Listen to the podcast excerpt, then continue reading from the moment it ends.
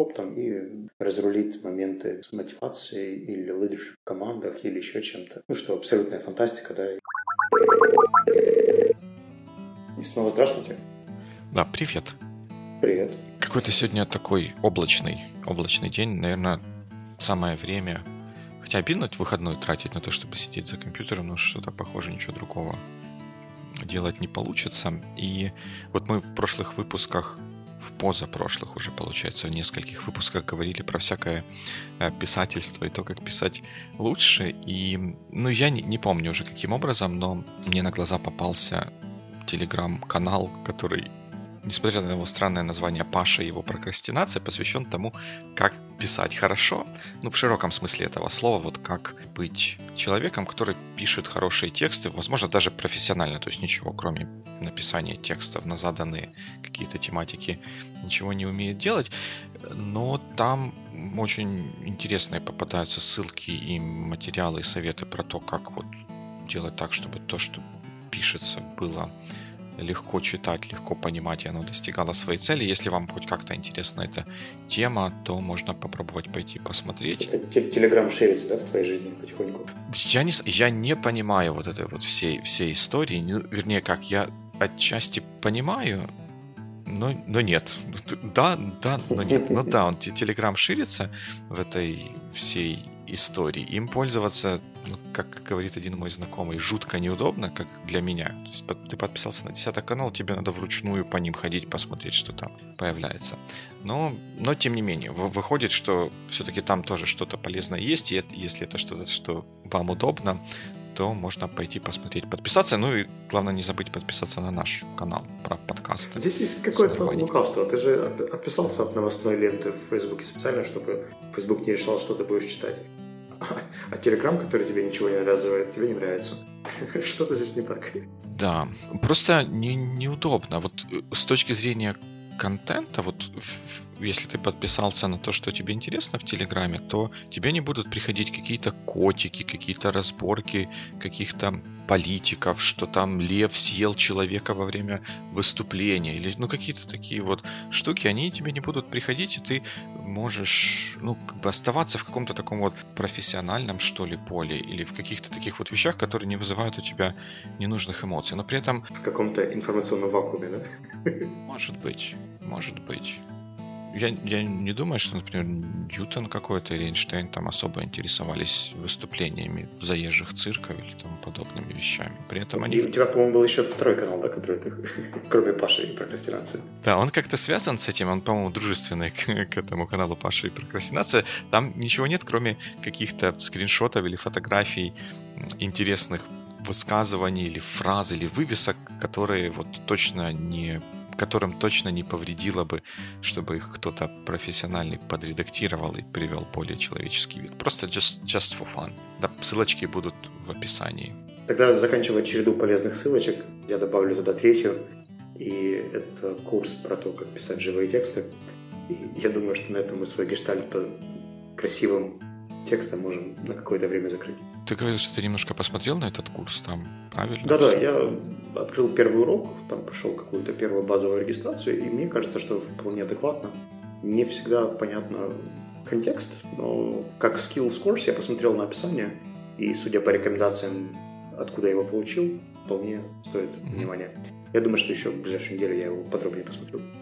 Чего я вам желаю? Да, я, я сам не даже не, не пытался регистрироваться, потому что не до того было, но слова, которые там написаны вокруг него, они вообще правильно. Даже одно название «Пишите живее бесплатный онлайн-курс избавления от словесной мертвечины» звучит, звучит правильно, так что должно быть, должно быть полезно. Слова в описании написаны очень правильно. Да, но это вот мы говорили об этом вот в каких-то таких вот прям поза, позапрошлых выпусках, а в прошлом выпуске мы говорили про образование, и я в таким, с таким продукт плейсментом подкаста Not Invented Here рассказывал про то, что э, есть вот такой вот треугольник да, в образовании государства, образовательные институты и, собственно, люди, которые учатся. И вот взаимоотношения в этом треугольнике как-то влияют на то, что происходит, и местами, может быть, даже определяют то, что происходит.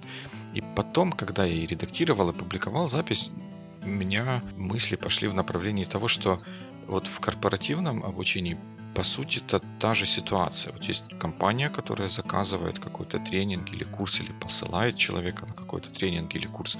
Она платит за это деньги тому, кто этот курс проводит, тренеру или компании, я не знаю, как правильно назвать, ты, наверное, мне поправишь, наверняка есть хорошее правильное название для этого.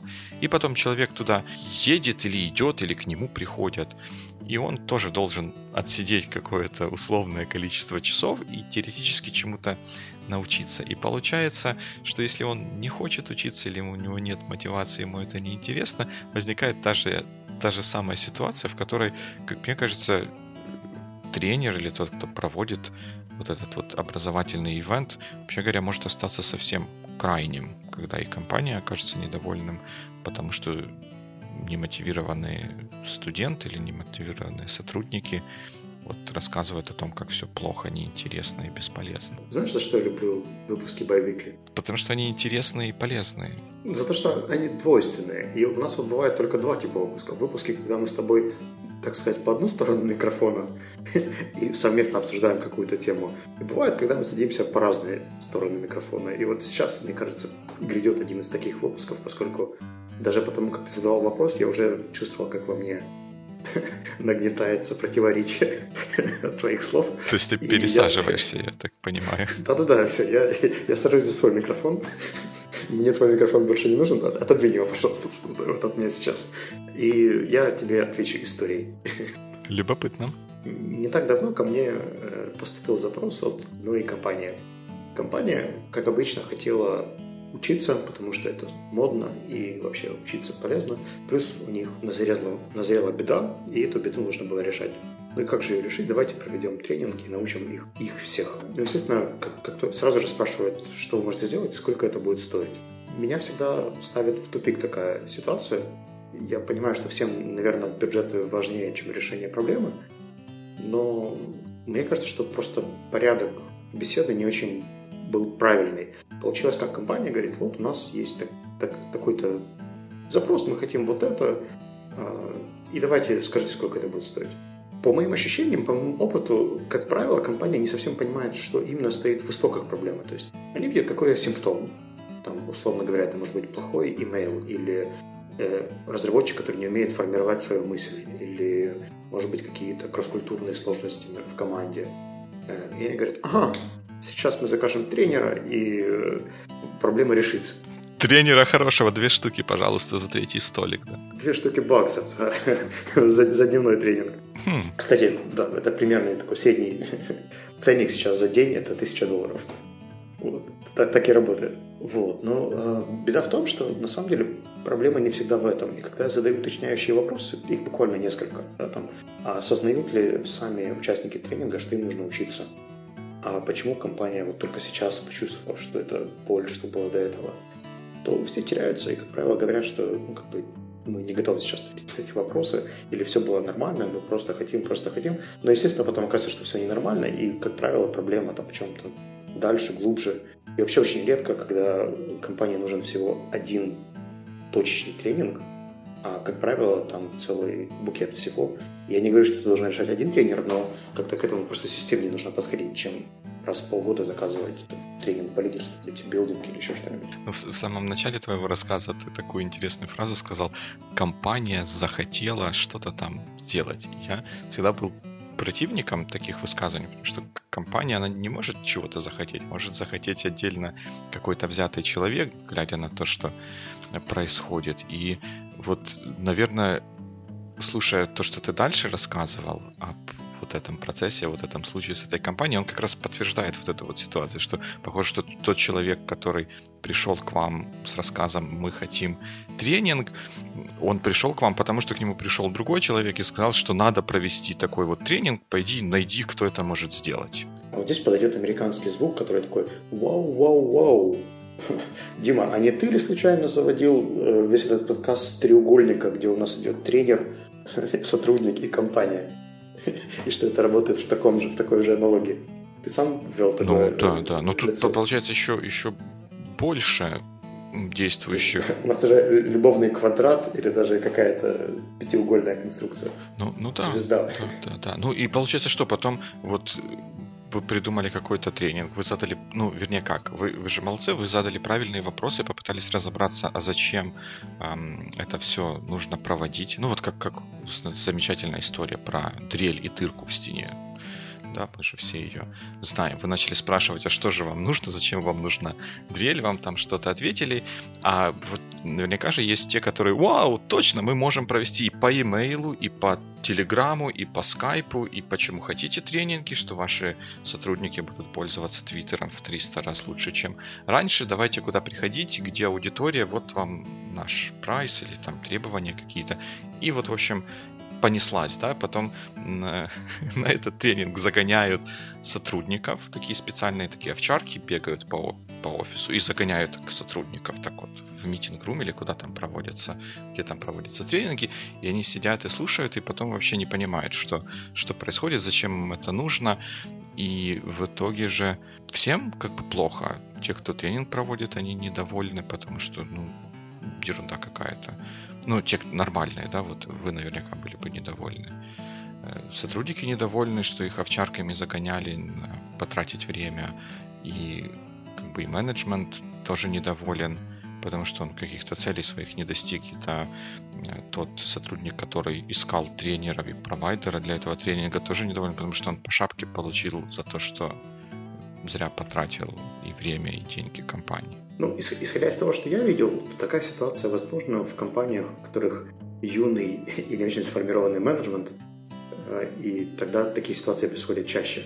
В компаниях, которые чуть более системные, у них, как правило, есть какая-то стратегия развития, и, в принципе, им даже не обязательно нужно для этого приглашать тренера, если они понимают, чему и как учиться, они могут это делать вполне себе внутренними силами, если от тренеров приглашать только на те вещи, где им не хватает каких-то компетенций или знаний какой-то области, но им эта тема нужна, и они понимают, что это кусочек пазла, который сделает их команду сильнее. А вот та ситуация, которую ты описал, она, наверное, больше свойственна таким либо э, средним компаниям, которые не так давно выросли, или средним офисам, да, которые не так давно выросли из малых, либо малым офисом. Э, я крайне редко вижу такие загоны в системных компаниях или в тех, кто мыслит хотя бы на 3-5 года вперед в плане работы с командой и туда, куда они хотят перейти. Хм, это интересно, потому что это немножко расходится с моим опытом. Ну, в том смысле, что планы, стратегии какое-то, какого-то образования, обучения, развития они есть, но при этом они живут немножко отдельной жизнью от того, что происходит на самом mm-hmm. деле, когда, ну, я был свидетелем и сам участвовал в ситуациях, э, когда ты как бы идешь на какой-то, тебя посылают на какой-то тренинг, вроде как бы требуют от тебя чего-то, да, вот говорят, мы в тебя поверили, вот мы вкладываем деньги в то, чтобы ты чему-то этому научился, вот такой вот будет тренинг, ты туда идешь, потом приезжаешь воодушевленный, говоришь, вот я сейчас буду менять, вот, вот делать вот это по-другому, тебе говорят, воу-воу-воу, как вот как, как ты говоришь, вот этот американский звук, воу-воу-воу, полегче, полегче, мы тут всегда так делаем, вот не надо вот это лодку раскачивать или еще что-то такое. Ну, это я утрирую, конечно, но в итоге тому, чему где-то человек на каких-то тренингах научился, не, не всегда находится возможность это применить на практике, и возникает вопрос, как бы, а зачем? Потому что в целом э, ситуация, как, как мне кажется, для всех участников процесса, она ухудшается. Компания потратила деньги и время угу. на организацию этого всего мероприятия. Э, люди потратили время и усилия на то, чтобы пройти этот э, курс. Они посмотрели, чего бывает, а что можно еще и вот так, и это же вроде как бы даже будет, будет лучше, и, наверное, кто-то где-то как-то это использует, а мы этого не используем, значит, мы хуже, значит, нам надо улучшаться и давайте меняться. И тренер или организация, которая проводит эти тренинги, она тоже ну, в какой-то мере поставила свое имя на, на что поставила? На, на чашу весов. И э, потом, когда все собирается в кучу и оказывается, что сотрудники говорят, что это было интересно, но бесполезно нам это не, не дают не, не дают использовать, значит, нас учили не тому, значит, тренер как бы плохой, потому что он не, не разобрался, не понял, что нам нужно, рассказывал что-то свое. Компания говорит, А что ж вы их учили такому, что они теперь все недовольны и вообще как бы это как-то плохо? Мы же вам деньги заплатили за то, чтобы было хорошо, а, а стало, стало плохо, и, в общем, все, все по кругу начинают быть недовольными. Тебя очень круто получается рассказывать, но вот я пока слушал твою историю, вообще, нужно сказать, и, и когда я слушал твою историю, у меня вспомнилось сразу три клиента или три компании, с которыми я работал. И вообще, мне кажется, что тогда все компании можно разделить на три класса или типа. А первый – это частично из того, что ты назвал. Э, люди, которые учат для поддержания тренда, для того, чтобы оставаться в стриме, и потому что это стильно, вот, это кусочек мотивации. Uh-huh. Если говорить сотрудникам, что мы вас учим, и послать их на какие-нибудь и открытые, и внутренние тренинги, то это модно, круто, и за это готовы платить деньги клиента, поэтому why not? Особенно в аутсорсинге. Очень часто такое Ну да, как, как конференции, тренинги, как такой механизм поощрения и мотивации, условно. И, возможно, в этом для кого-то есть смысл. То есть я, не думаю, я бы не сказал, что мы откажемся проводить тренинг в этом случае. Просто, наверное, мой профессиональный интерес в этом случае чуть менее проявлен, да, потому что это больше развлекаловка и motivational speech, что, в принципе, не совсем мой профиль. И, наверное, для этого есть тренеры, которые это делают чуть-чуть лучше, чем я и пусть делают это хорошо, умело, и я думаю, что под это есть хороший рынок. А, второй тип клиентов, назовем их компания типа C. Компания типа C а, заказывает тренинги только когда у них какая-то боль. У менеджера происходит какая-то сложность, он приходит к HR или кому-нибудь еще из топ-менеджмента и говорит, друзья, вот нам нужно срочно научить сотрудников тайм-менеджменту. А, он сформировал такой запрос, HR окей, сейчас я обзвоню 38 компаний, которые предлагают тренинги по тайм-менеджменту и выберу самый хороший по соотношению цена-качество. Обзванивает, выбирает, приглашает тренера, проводит тренинг. Я однажды прихожу вот еще в ранних этапах своего детства на такой тренинг по тайм-менеджменту, а оказывается, что у них беда с тем, что они не умеют договариваться с продукт-оунером, PO. И PO делает столько много change реквестов и не дает времени на э, на исследования и эстимейты, что они просто не могут нормально планировать свою работу. И это не беда тайм-менеджмента, это беда их коммуникации с PO. И мы часть тренинга провели по тайм-менеджменту, а часть мне пришлось давать какие-то еще инструменты. Ну, благо, что я был готов, где-то у меня были какие-то распечатки, где-то были какие-то наработки, и мы смогли решить эту проблему. Но тогда я себе... Я начал задаваться вопросом, а почему мне заказали тайм-менеджмент, если проблема не в тайм-менеджменте? И, возможно, я чего-то не узнал. Там даже вообще вопрос вообще, зачем вообще заказывали какой-то тренинг, если это проблема того менеджера, который не выполняет или не справляется со своими обязанностями, почему его менеджер об этом не знал и не предпринимал каких-то действий, чтобы решить проблему. Ну, как ты понимаешь, я как тренер навряд ли могу задавать такие вопросы HR, особенно когда ко мне обратились уже с запросом и говорят, давайте что-то сделать. Я говорю, эй, а почему ваш прием этого не делает? Ну, мало ли, почему. Это, это правда вопрос уже к менеджменту компании. Mm-hmm. Ну и третий тип компаний, компании, назовем их типа X, которые имеют э, какую-то матрицу развития и знают, какие навыки они хотят культивировать у своих сотрудников, знают, куда они хотят прийти. В дальнейшей перспективе, у которых работает большая система там, внутреннего менторства, личных планов развития. Это все синхронизировано с теми результатами, которые компания хочет видеть, и с теми целями, к которым она стремится.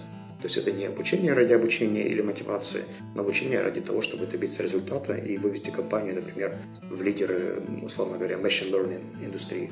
И для этого им нужно вот, культивировать тот набор навыков, которые они себе прописали, выбрали, и дальше там, из месяца в месяц системно работать над тем, чтобы у всех людей в компании, начиная от офис-менеджеров, заканчивая CTO, повышалась квалификация в этом конкретном сегменте знаний. И с этими людьми всегда намного быстрее происходит разговор, потому что они дают конкретный заказ, они знают в контексте чего происходит. С ними, как правило, сложно торговаться финансово, но по содержательной они всегда самые подкованные. Ситуация, когда можно сделать ну, один курс какой-то под определенную потребность, и потом, если у них тысяча сотрудников, провести его сто раз для 100 или сколько для, для, да, для группы с 10 человек, и вот оно так по кругу. Будут, наверное, какие-то вариации, да, то есть это будет там условно MBA HR, MBA PM, MBA что-нибудь еще, только это будет machine learning course. для таких людей, для таких людей. И, скорее всего, там будут какие-то вариативные кусочки, но будут и какие-то описательные. И вполне вероятно, что на первых порах могут приглашать какого-то внешнего тренера, чтобы mm-hmm. эти кусочки проводить. Но, но при этом получается, что наверное, в первой и во второй ситуации те люди, которые приходят на тренинг, они понимают, зачем они туда пришли, что от них ожидается и какой общий результат должен получиться. Вот во второй группе как-то с этим сложно будет. Мне кажется, что вообще замер, замер результатов – это болезненная тема в education, потому что есть всего два, ну, две шкалы, которые обычно используют для измерения результатов.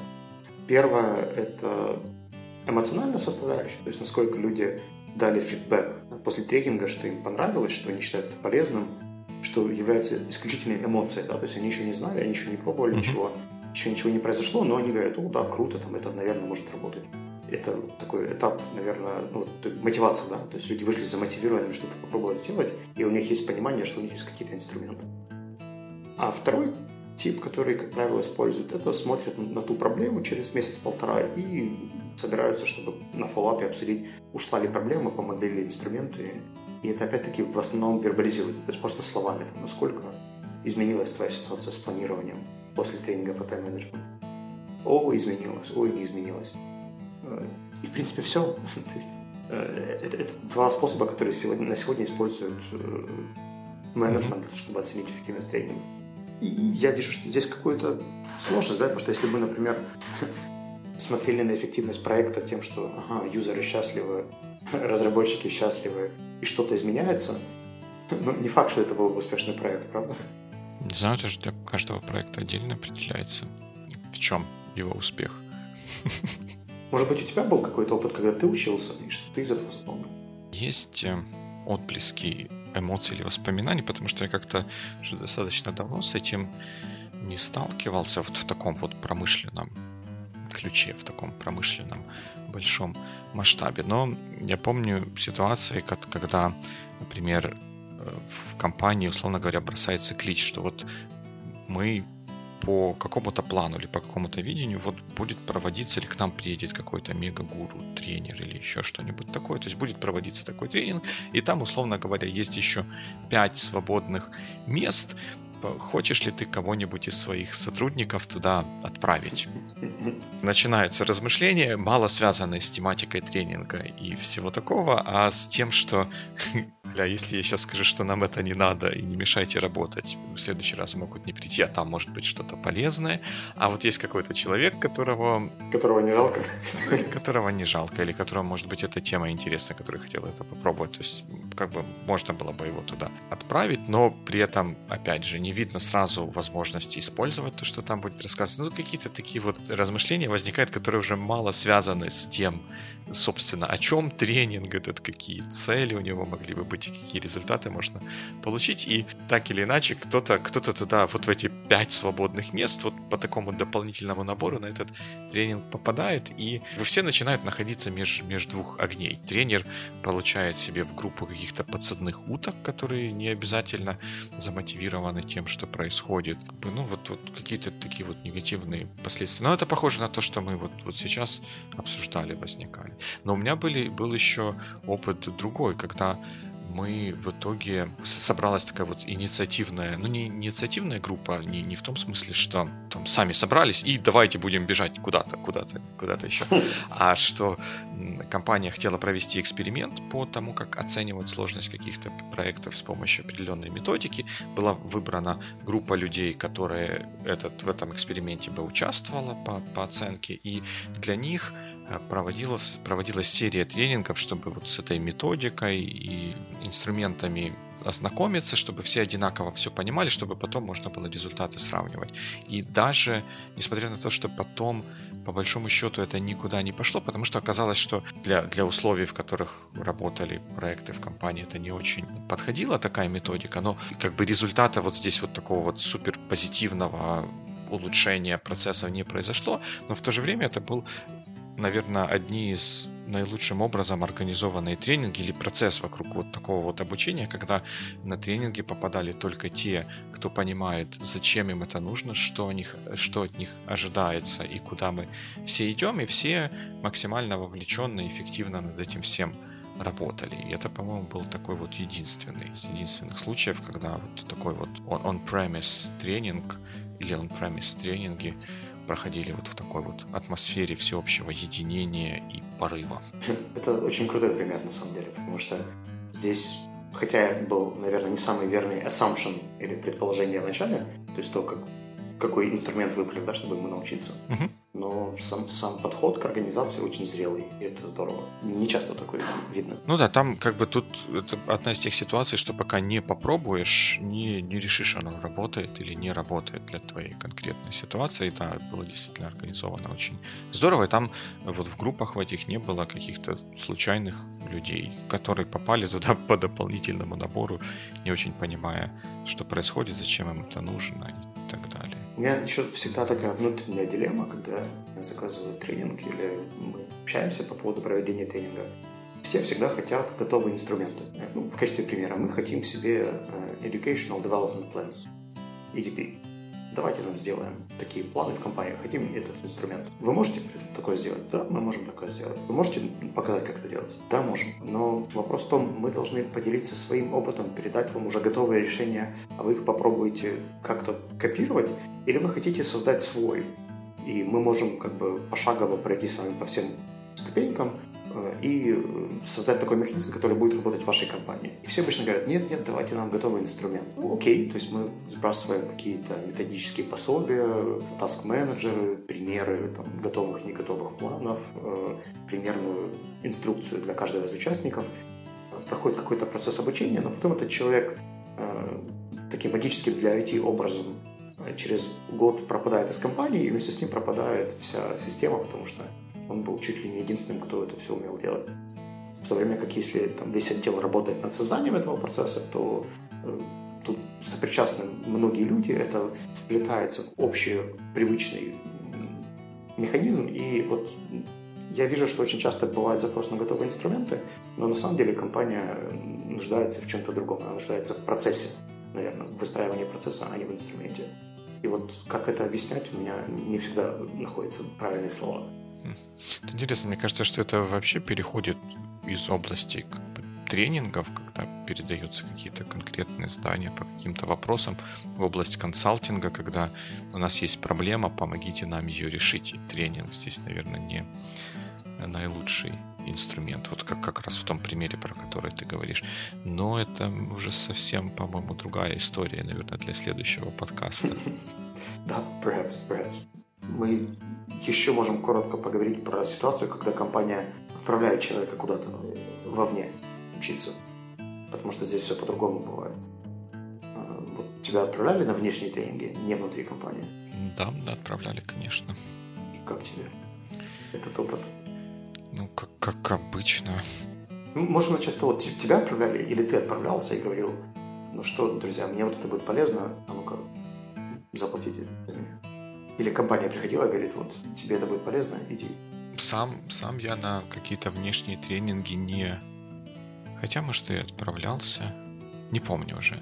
Но в ситуациях, когда я отправлялся на, на внешние тренинги, это не один и даже, по-моему, не два раза это было связано с тем, что для компании нужно было получить человека с определенной нам, нам, нам, нам, нам, лейбочкой. Экспертизой.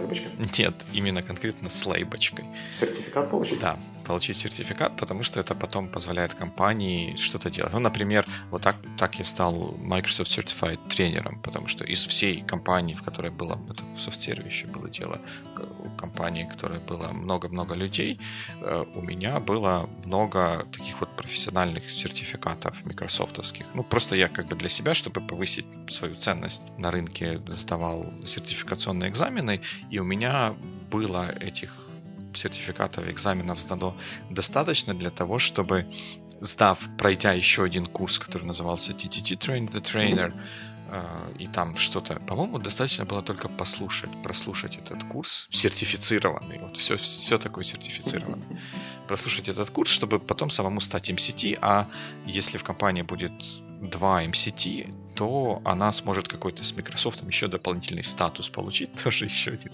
какой-то дополнительный сертификат получить. То есть при этом я как бы не, не буду тренером как таковым, потому что я компании нужен как менеджер, который там менеджерит. Но я был вот по стечению обстоятельств человеком, который мог быстрее всех получить вот это вот MCT, соответственно, позволить компании подняться на другую ступеньку. Тебе за это молоко дали или отпуск? Нет, подожди, какое молоко отпуск? Мы тебя, смотри, как облагодетельствовали, послали на, на курсы, ну, на, на тренинг на это. Я, я шучу, конечно, такого разговора не было, но это просто была как бы как, как работа. То есть молока все-таки не дали, да? Нет, нет, молока не дали. Ну, еще тоже, еще какие-то у меня тоже были такие ситуации, когда я попадал на тренинги для того, чтобы получить какую-то лейбочку или пластиковую бумажечку, как мы ее называем, чтобы дальше этим заэнейблилось какие-то дальнейшие шаги в каких-то направлениях, в каких-то проектах или в чем-то еще таком. Это я помню. А какие-то другие ситуации тоже были просто тренинги какие-то, но как-то они не настолько яркие в моих воспоминаниях. Ну, в общем, тема education, она неиссякаемая, а время подкаста Бавикли вполне. Поэтому я думаю, что эту часть мы можем благополучно стать завершенной и мы что-то спросим у слушателей. Да, было бы интересно послушать ваши истории про... Про удачный или не очень удачный опыт. Да, да с обучением, обучения, обучениями и тому подобными вещами. Когда вас посылали куда-то на тренинг или вы проводили какие-то мероприятия для чужих сотрудников. Вот что было хорошо, что плохо и как сделать, чтобы для всех участников процесса это было максимально эффективно, полезно. Вы можете написать об этом на сайте sonar.one под выпуском подкаста Бавикли, на Фейсбуке, в нашей группе или возле этого выпуска. Где еще? Ну, практически везде. В Твиттере, если найдете нас. Если вдруг подписались на YouTube, то прямо комментируйте там. А в Телеграме можно писать? В, в Телеграме можно только читать. Ну и там ну, значит, просто... Читайте нас в Телеграме. Да, читайте в Телеграме, где я пишу о разных интересных подкастах и вещах с этим связанных. Там, наверное, не самое будет хорошее место для дискуссии про образование и корпоративное обучение. Ну, в любом случае, всем добра. До новых встреч в эфире.